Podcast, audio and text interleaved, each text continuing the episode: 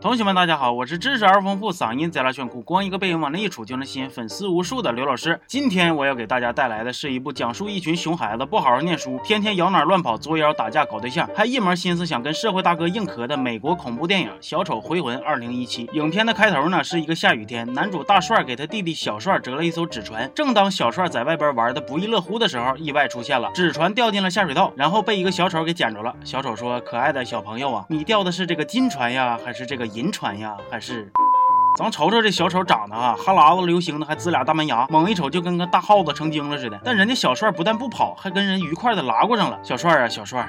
你的心咋就那么大呢？正常人谁没事能大雨嚎天的猫下水道里啊？你当他是美人鱼呢？所以小帅意料之中的遇害了，被小丑咬断了一条胳膊，然后拖进了下水道。画面一转，正片开始了。大帅有几个好哥们，分别是废话挺多、不唠正嗑的柱子，身体不好、整天嗑药的狗蛋，以及我实在想不出他有啥特点的卷毛。几个人因为总挨欺负，所以被大家称为窝囊废俱乐部。眼瞅着暑假就要来了，就商量着去哪儿作妖。大帅说：“我知道有一个好地方，哥几个一起去快活一下吧。”其他人表示：“呃，这样不好好吧？我们还……”都是小朋友呢，你这么做不合适吧？大帅说：“你们寻思啥呢？是这样的，经过研究，我认为我弟弟应该没死，咱们去找找呗。”这家伙找弟弟就说找弟弟呗，我还寻思找乐子呢。另一边，女主小美闪亮登场。有一天呢，小美放学偶遇了一个新转来的学生胖胖。胖胖对小美呢是一见钟情啊，眼珠子都不错个了。胖胖说：“我觉得你今天怪怪的。”小美说：“咋的呢？”胖胖说：“怪好看的，甜不甜？你就说甜不甜。”小美微微一笑：“啊，那你今天也怪怪的。”怪膨胀的。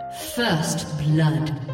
有一天，胖胖被一群坏孩子欺负了，在逃跑的途中偶遇了大帅一行人。胖胖被坏孩子老大给拉伤了，大帅他们想买点药给他治疗一下子，又没带钱。恰好这个时候，他们遇到了小美。小美使出了一招美人计，一方面成功迷倒了商店老板，帮助他们逃单；另一方面也成功迷倒了大帅。这就印证了鲁迅曾经说过的一句话：只要眼睛大，走遍天下都不怕；只要颜值高，整个世界为你飘。但其实吧，小美的生活并不幸福，除了总被女生排挤之外呢，她还有一个疑似性侵过她的混球老爹，整天就生活在痛苦的煎熬之中啊。在经历了这场小插曲之后呢，小美正式的加入了大帅他们的窝囊废俱乐部，跟他们一起疯一起玩，就差一起泡个澡、搓个大背啥的了。胖胖心里这个美呀，哎呀，我的女神就在我旁边半米不到的水里泡着，这生活真是。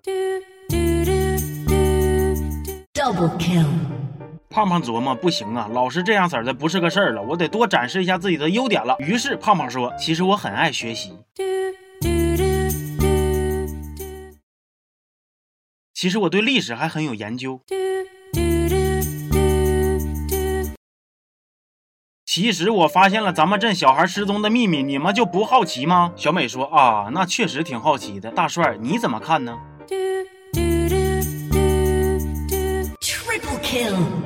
其实啊，小镇这么多孩子失踪的罪魁祸首就是片头出现的小丑。小丑有一个很牛逼的能力，他能够洞察你内心深处的恐惧和厌恶，然后对症下药，变出一些幻象来吓唬你。你怕啥他变啥，怕啥变啥，怕啥变啥。大帅他们刚把事情研究出点眉目，就看见那群坏孩子又在欺负一个黑人小孩小黑。于是六个人毫不犹豫出手相救，最终小黑也正式加入了窝囊废俱乐部。七个人马齐了，那就该去救爷爷了。呃，不对，救弟弟去。在出发之前，大帅带他们来仓库看一下自己之前做的工功课。你们看，这个就是我弟弟消失的地方，这个就是我认为的大 boss 藏身之处，这个就是刘老师二五零的二维码，给你们两秒钟扫一下吧。总之，几个人还没研究完呢，小丑就现身了。紧急关头，胖胖打开了仓库大门，救了大家。胖胖问小美：“你没事吧？”小美说：“Thanks,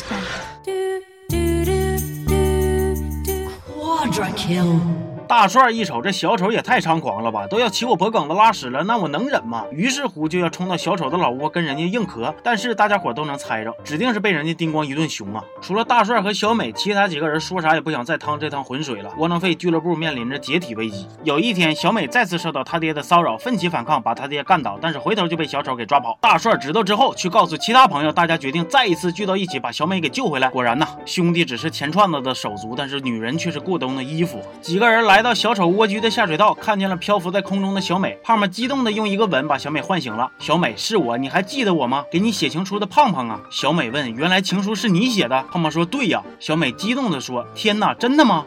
但我还是喜欢大帅。”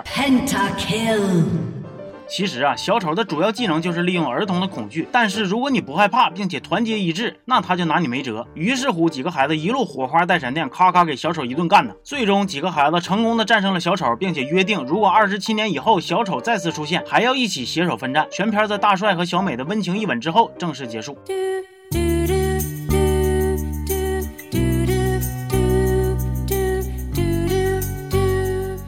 其实呢，这部电影虽然节奏不快，但是人物的性格还比较丰满，剧情发展递进呢也都挺精彩的。童年时期的冲动和勇敢，现在看起来呢也格外让人感动。尤其是电影还告诉了我们一个非常重要的道理，那就是剧本选不好，备胎当到老。行吧，这期就到这儿了，我是刘老师，我们下期见。